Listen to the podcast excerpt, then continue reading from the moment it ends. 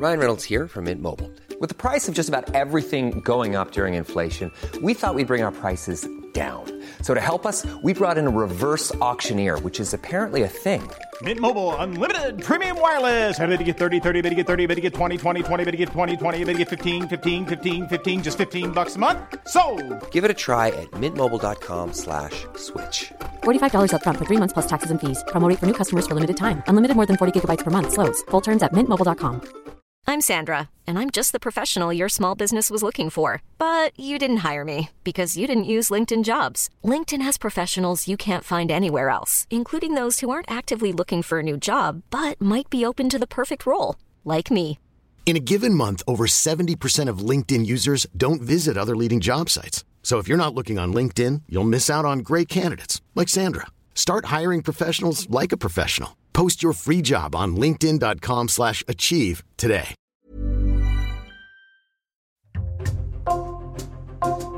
Bonjour, c'est Jules Lavie pour Code Source, le podcast d'actualité du Parisien. Plus de 100 000 citoyens dans la rue à Paris le dimanche 12 novembre contre l'antisémitisme et pour la République, plus de 180 000 au total en France. Réaction à la forte augmentation des actes ou propos antisémites dans le pays, plus de 1500 répertoriés d'après le ministère de l'Intérieur depuis le début de la guerre entre Israël et le Hamas le 7 octobre. 1500, c'est trois fois plus que pendant toute l'année 2022. Code Source s'arrête aujourd'hui sur cette montée inquiétante du nombre d'actes antisémites en France, avec deux journalistes du Parisien, Charles de Saint-Sauveur et Félix Dorso, et avec notre invité, Yanis Roder, un professeur d'histoire spécialiste de la Shoah, responsable des formations au sein du Mémorial de la Shoah à Paris.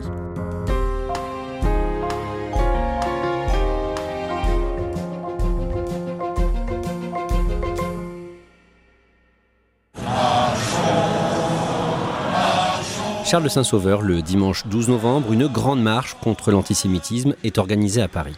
100 000 personnes qui ont défilé à Paris, un peu plus de 100 000, presque 200 000 dans toute la France. Boulevard Saint-Germain à Paris, cette Marseillaise entonnée euh, derrière cette euh, longue banderole pour la République contre l'antisémitisme. C'est certes pas le raz-de-marée du 11 janvier 2015, après les attentats contre Charlie Hebdo et contre l'hypercachère. Il n'y avait pas toute la France dans sa diversité d'âge et, et d'origine, mais en tout cas, c'est un pari réussi euh, incontestablement. Alors on va voir comment on en est arrivé là, la recrudescence des actes antisémites en France qui a conduit à cette mobilisation d'une partie des citoyens français. Yanis Roder, vous êtes professeur d'histoire. En tant qu'historien, vous êtes spécialiste de la Shoah, vous êtes euh, responsable des formations au mémorial de la Shoah qui est situé dans le 4e arrondissement de Paris. D'abord, c'est quoi l'antisémitisme? Alors l'antisémitisme, tout d'abord, c'est euh, la haine des juifs et le rejet des juifs en tant que ce qu'ils sont. Mais l'antisémitisme, que l'on distingue du racisme, est une forme de racisme qui est dirigée spécifiquement contre les juifs et qui a une histoire propre. Hein. L'antisémitisme a une histoire propre et a aussi une dimension particulière qui est la dimension complotiste, c'est-à-dire l'idée que les juifs viseraient des buts cachés, sans le dire, dans des intérêts euh, particuliers, c'est-à-dire dans leur propre intérêt. Ça va être par exemple contre un pays, contre une société, de manière à en profiter. Voilà, ça c'est un fantasme, c'est un mythe en fait en réalité, et qui fait partie complètement d'une dimension particulière de l'antisémitisme.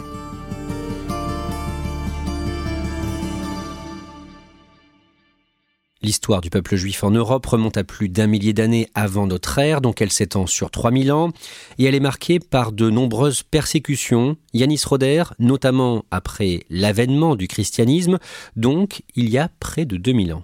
C'est une question de concurrence. Quand euh, le Christ a été reconnu par certains juifs comme étant le Messie, vous savez, Christos en grec ça veut dire le Messie en fait, hein, celui qui est envoyé par Dieu, et bien d'autres juifs ne l'ont pas reconnu. Ceux qui l'ont reconnu sont devenus les chrétiens, ceux qui ne l'ont pas reconnu sont restés juifs. Et dans l'imaginaire de ceux qui sont devenus chrétiens, les juifs ont commencé à poser problème parce qu'ils n'avaient pas accepté le message de Dieu. La haine anti-juive a commencé sur des bases théologiques, et puis peu à peu elle s'est transformée sur d'autres bases jusqu'à euh, cet antisémitisme contemporain.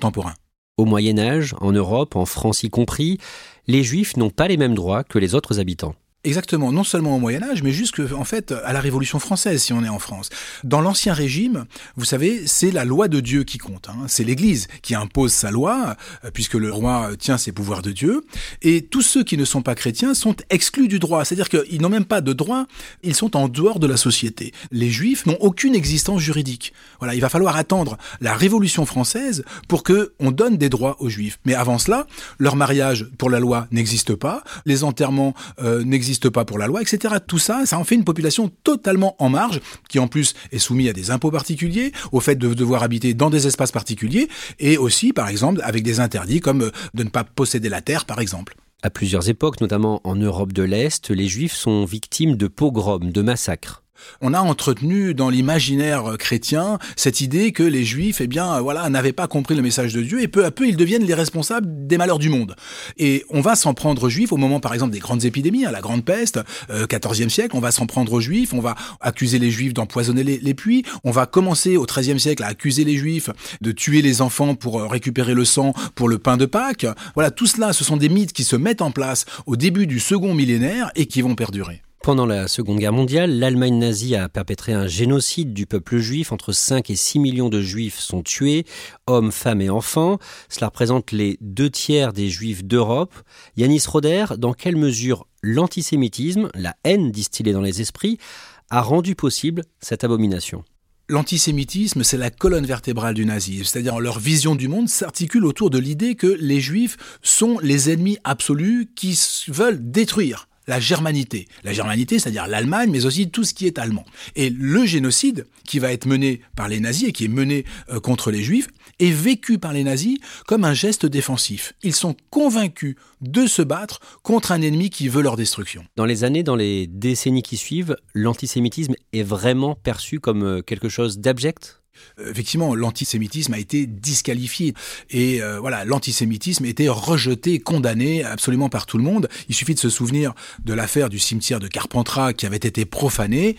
En 1990, pratiquement 200 000 personnes défilent dans les rues, absolument choquées par ce qui s'est passé, en présence du président de la République, François Mitterrand. Depuis la libération, aucune manifestation n'avait reçu un tel soutien. Le président de la République, François Mitterrand, a tenu cet après-midi à se joindre aux dizaines de milliers de personnes rassemblées à Paris pour protester contre le racisme et l'antisémitisme.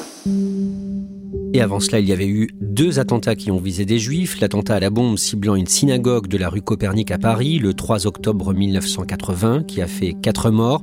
Et l'attentat de la rue des Rosiers, là aussi à Paris, le 9 août 1982 où six personnes ont perdu la vie. Yanis Roder, au début des années 2000, en France, on commence à parler d'un nouvel antisémitisme. De quoi s'agit-il? Alors moi je ne parlerai pas de nouvel antisémitisme parce qu'en fait l'antisémitisme c'est toujours le même. Il est euh, très plastique l'antisémitisme, euh, il change de forme, il change d'aspect, mais en fait le fond est toujours le même. En revanche ce qu'il y a de nouveau c'est la source d'émission de l'antisémitisme. C'est-à-dire que jusque-là c'était un antisémitisme qui était cantonné à l'extrême droite, mais là on a un antisémitisme euh, qui a une source nouvelle qui vient des banlieues, c'est-à-dire de populations qui elles-mêmes sont d'origine immigrée plus ou moins récente, plutôt de culture arabo-musulmane et qui vont, euh, au nom de la lutte euh, pour une certaine forme d'islam, par exemple, vont véhiculer euh, un antisémitisme assez virulent et s'appuyer sur des événements, des événements comme la seconde intifada en 2000 ou le 11 septembre 2001 pour justement faire avancer cet antisémitisme. En janvier 2006, un jeune vendeur de téléphonie de confession juive, Ilan Halimi, est enlevé, séquestré et torturé plusieurs semaines par un groupe de malfaiteurs l'ayant visé parce que juif et dans leur esprit présumé riche. Ilan Halimi, 23 ans, n'a pas survécu à ses blessures. En mars 2012, le terroriste islamiste Mohamed Merah vise une école juive et tue par balle un enseignant de 30 ans et trois enfants âgés de 3 ans, 6 ans et 8 ans. En janvier 2015, un terroriste prend en otage le personnel et les clients d'une supérette cachère, l'hypercachère de la porte de Vincennes à Paris. Il tue quatre hommes âgés de 20 à 63 ans. Yanis Roder, est-ce que, là encore, c'est l'antisémitisme qui a conduit à ces crimes? Très clairement.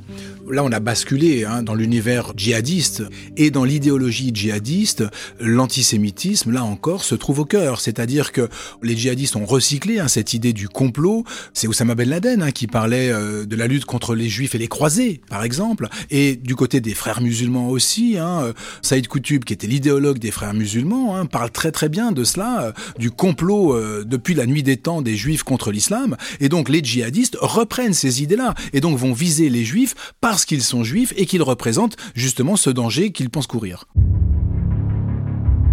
On en vient à l'actualité récente. Le samedi 7 octobre, au Proche-Orient, le groupe terroriste islamiste Hamas, qui contrôle la bande de Gaza, envoie des centaines d'hommes armés en Israël.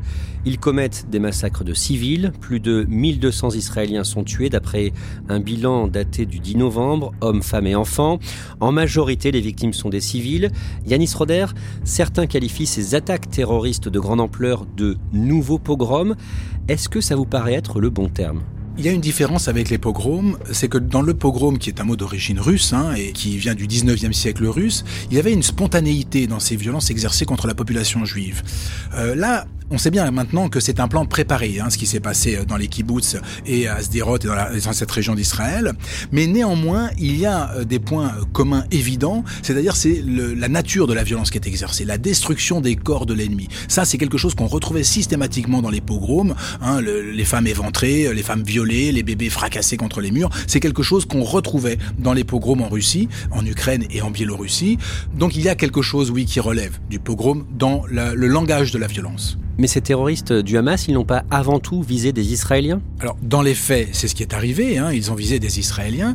Mais j'ai pu visionner euh, un film qui a été euh, montré par l'ambassade d'Israël. Ce film regroupe plein d'extraits hein, de ce qui a été filmé par les terroristes eux-mêmes sur leur GoPro, vous voyez. Et donc, ces terroristes qui ont été abattus hein, par l'armée israélienne, Israël a récupéré les films et en a fait un montage pour montrer à la presse. Alors, il y a des images absolument abominables qui montrent un niveau de violence, mais absolument inimaginable.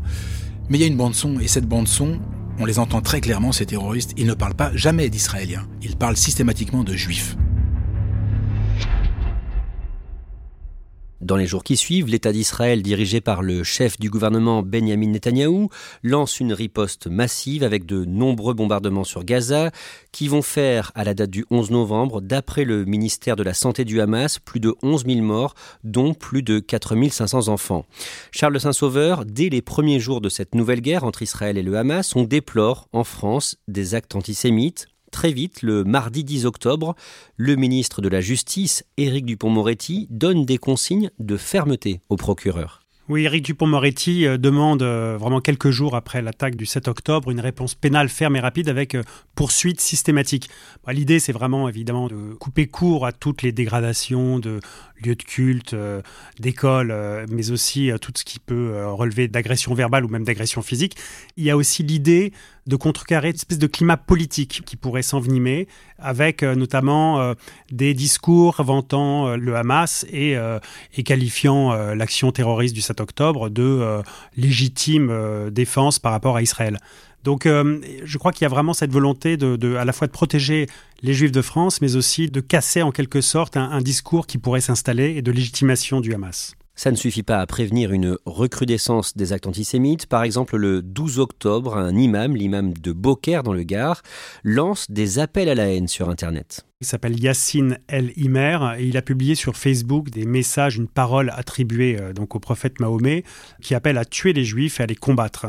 Alors lui, il a plaidé la maladresse, hein, euh, mais euh, bon, ça l'a pas empêché d'être condamné là récemment à huit mois de prison avec sursis et interdiction d'exercer ses fonctions d'imam pendant un an un an seulement, regrettons certains. Le 1er novembre, une vidéo devient virale sur les réseaux. On y voit dans le métro parisien des adolescents, de jeunes ados, qui semblent s'amuser en entonnant un chant ouvertement antisémite.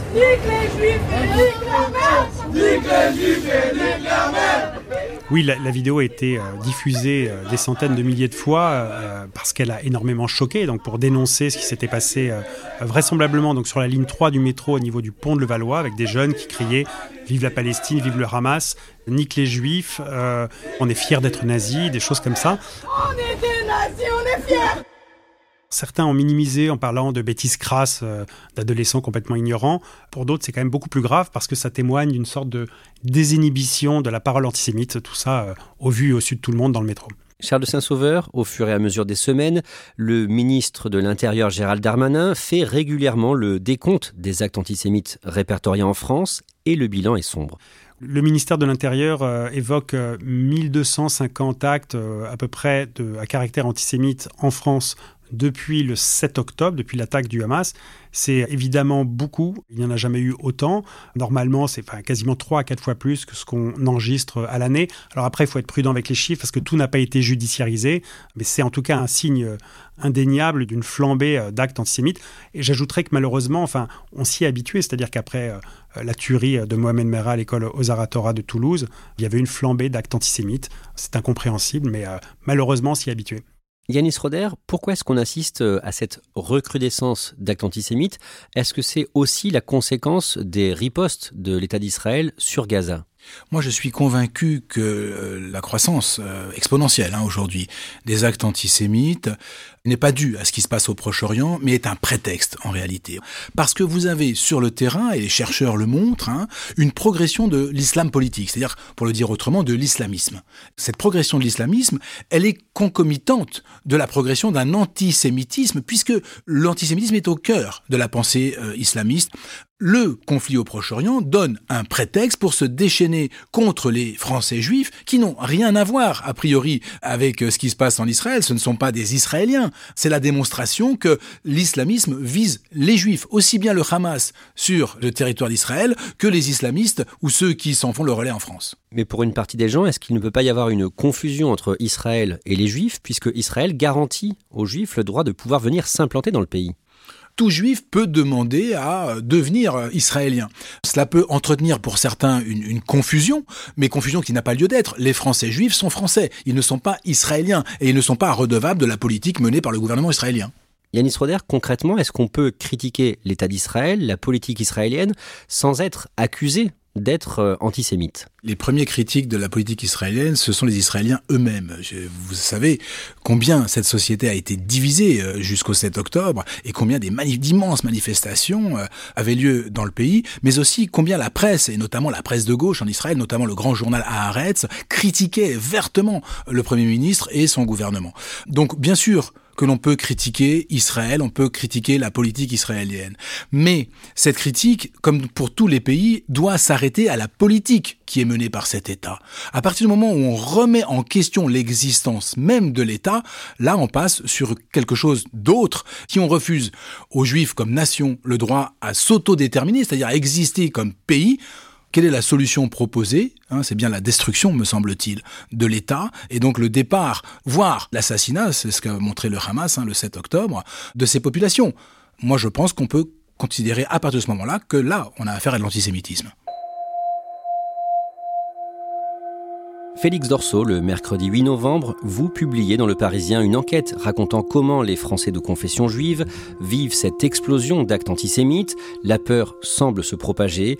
Par exemple, vous avez parlé à Amanda, 55 ans, une avocate qui vit à Marseille et qui est très inquiète pour ses enfants. Oui, tout à fait. Amanda, alors elle a deux enfants. Elle a deux garçons de 15 et 17 ans qui sont assez pratiquants. Ils affichent leur appartenance à la communauté juive. Ils portent la kippa, ils vont à la synagogue. À 15 ans, 17 ans, c'est un peu l'âge où on sort, on va tout seul au, lycée, à l'école, simplement. On sort avec ses copains. Et moi, ce qui m'a touché, c'est ce quotidien qui est complètement bouleversé, en fait. C'est-à-dire qu'elle les accompagne maintenant pour aller à l'école. Elle vient les chercher. Ils n'ont pas le droit de sortir de l'établissement tant qu'ils ne la voient pas arriver en voiture devant l'établissement. Elle leur interdit de sortir avec leurs amis tout simplement pour aller manger euh, au fast-food. Elle veut qu'ils commandent, qu'ils ramènent euh, à manger à la maison. Euh, donc c'est vraiment ce quotidien-là qui est bouleversé dans un âge où vraiment on est habituellement on, sort, on, vit quoi, tout simplement. Et elle pense même à enlever la mezouza, ce petit objet de culte qui est collé le long de sa porte ça marque en fait l'appartenance à la communauté et, c'est vrai que c'est visible. Elle m'a pas dit qu'elle voulait l'enlever, mais qu'elle envisageait de l'enlever et surtout qu'elle envisageait d'investir dans une petite caméra de surveillance pour surveiller sa porte d'entrée, parce qu'elle a, vraiment peur euh, même de, se faire agresser chez elle, quoi. C'est ça qui est fou. Autre exemple, Félix Dorso, Ruben, un jeune homme de 26 ans qui vient de s'inscrire à deux sports de combat. Oui, donc Ruben, c'est un peu différent. Euh, il est jeune, il se définit comme peu pratiquant. Et alors lui, il est très sportif et le changement euh, se manifeste dans le sport en fait. Jusqu'ici, il a fait du basket, du foot, de la musculation. Et là, il s'est inscrit au Krav Maga, qui est une sorte d'art martial israélien. Et il s'est inscrit aussi à la boxe. Pendant cette enquête que vous avez fait avec euh, Pamela Rougerie, vous avez été surpris, beaucoup des personnes interrogées disent qu'elles envisagent de partir en Israël pratiquement toutes, euh, que ce soit des, gens qui sont très religieux ou non, qui sont jamais allés en Israël ou des gens qui ont de la famille là-bas, ils envisagent tous de euh, rejoindre Israël. Et c'est ça qui est paradoxal parce que c'est un pays en guerre tout simplement, mais ils se disent, quitte à se sentir menacés, autant que ce soit là-bas. Quitte à se sentir menacé, autant que ce soit là-bas. Ça peut surprendre, Yanis Roder, le fait que beaucoup de Français et Françaises juives envisagent de partir vivre en Israël malgré la guerre, alors qu'on est au pire moment dans ce conflit ça dit deux choses. D'abord, ça dit le sentiment d'insécurité qui peut exister chez certains Français juifs, effectivement. Quand euh, on amène ses enfants à l'école, effectivement, des gens peuvent se dire, voilà, qu'est-ce qui va se passer Devant l'école, il y a des policiers. Euh, je vais à l'office de Shabbat, euh, se disent les gens, le vendredi soir, j'ai des policiers. Le samedi matin, j'ai des policiers. Parce qu'effectivement, il y a un danger. Et la deuxième chose, je crois que c'est un sentiment d'isolement, un sentiment de solitude qui existe aussi chez beaucoup de Français juifs, et notamment après ce qui s'est passé le 7 octobre, où beaucoup se sont euh, sentis très seuls euh, le lundi matin, lundi 9 octobre, sur leur lieu de travail, où leurs collègues on leur ont demandé tranquillement comment s'est passé le week-end, est-ce que tu as vu la victoire du PSG, etc., alors que eux avaient vécu un véritable traumatisme au regard du pogrom du 7 octobre. Et en effet, en Israël, Aujourd'hui, on peut se dire que les Juifs peuvent être en danger en Israël, mais ils n'auraient pas, en tout cas si, certains y allaient, ce sentiment de solitude, ce sentiment d'isolement.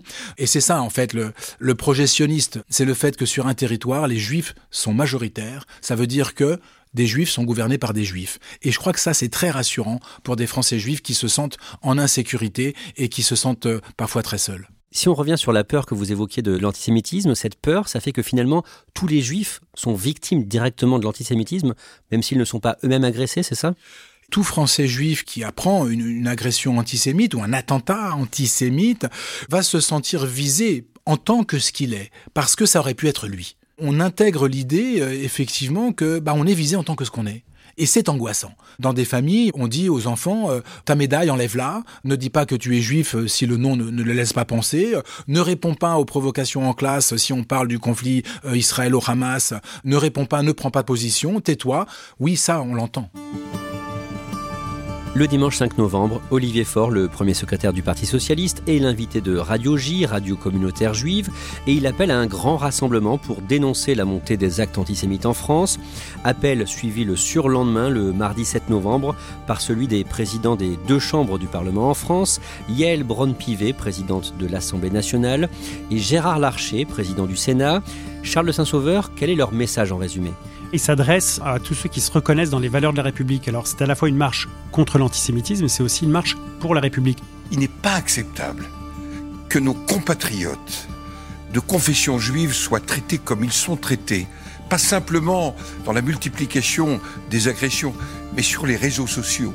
Je pense que les valeurs de la République, c'est le respect de chacun. Je crois qu'il y a un sentiment qui est assez partagé par une grande partie des citoyens français, qui est une sorte de ras-le-bol des divisions, des porteurs de haine, de ceux qui euh, en permanence jettent de l'huile sur le feu. Et là, je crois qu'il y avait la volonté d'un espèce de sursaut citoyen, un petit peu comme on l'avait eu le 11 janvier 2015, pour dire euh, il y en a assez. Euh, ce qui nous rassemble, c'est aussi les Lumières, la laïcité, la République, et certainement pas les porteurs de haine. Pour beaucoup de Français, il y a vraiment l'idée de dire ça suffit. Le jour même, le Rassemblement national de Marine Le Pen fait savoir qu'il participera à cette marche.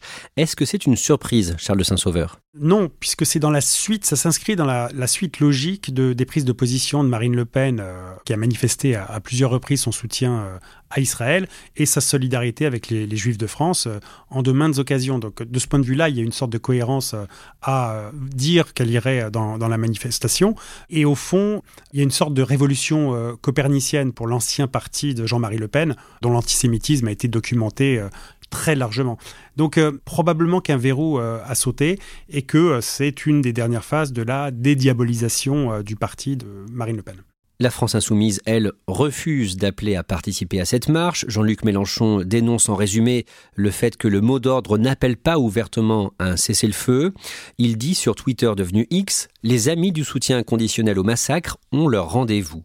Avant ça, le dimanche 22 octobre, Jean-Luc Mélenchon avait fait polémique au moment où la présidente de l'Assemblée était en déplacement en Israël.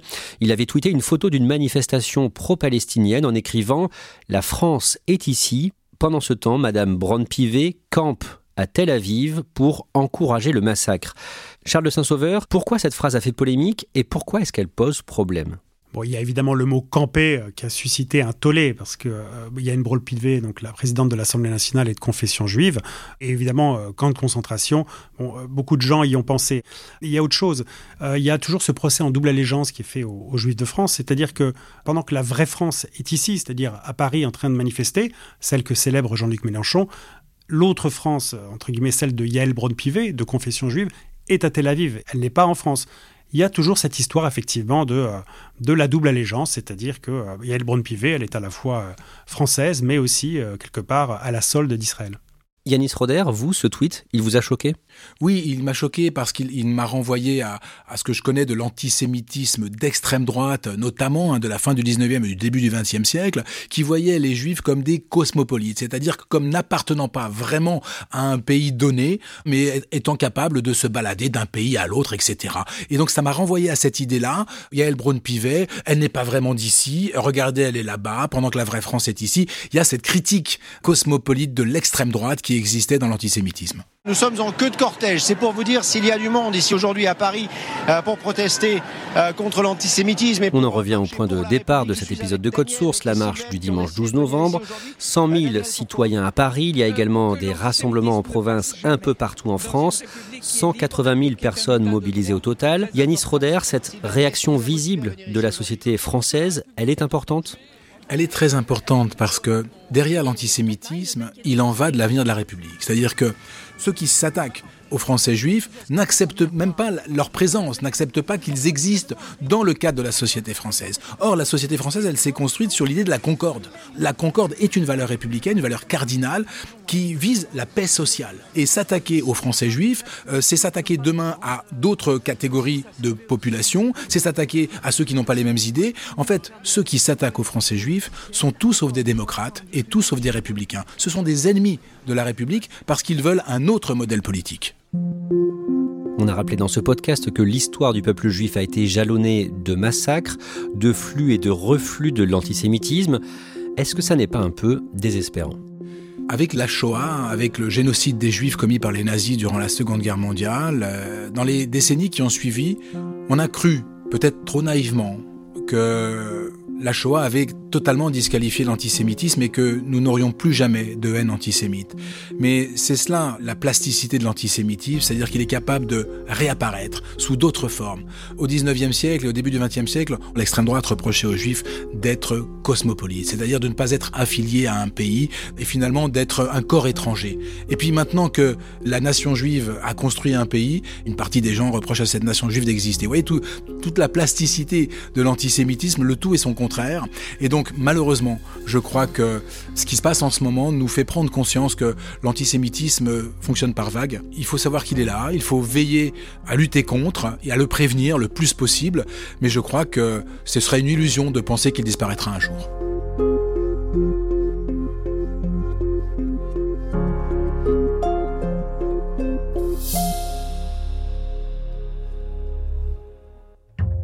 Merci Yanis Roder. Je rappelle que vous êtes professeur d'histoire, spécialiste de la Shoah et que vous êtes responsable des formations au Mémorial de la Shoah à Paris. Et merci à vous deux, Félix Dorso, Charles de Saint-Sauveur. Code Source est le podcast quotidien du Parisien. Cet épisode a été produit par Raphaël Pueyo, Ambre Rosala et Barbara Gouy. Réalisation Pierre Chaffanjon. Si vous aimez Code Source, n'hésitez pas à en parler autour de vous ou à nous le dire en laissant un commentaire sur votre application audio préférée. Et puis on vous invite aussi à aller écouter le second podcast du Parisien, Crime Story, un podcast hebdomadaire consacré aux grandes affaires criminelles.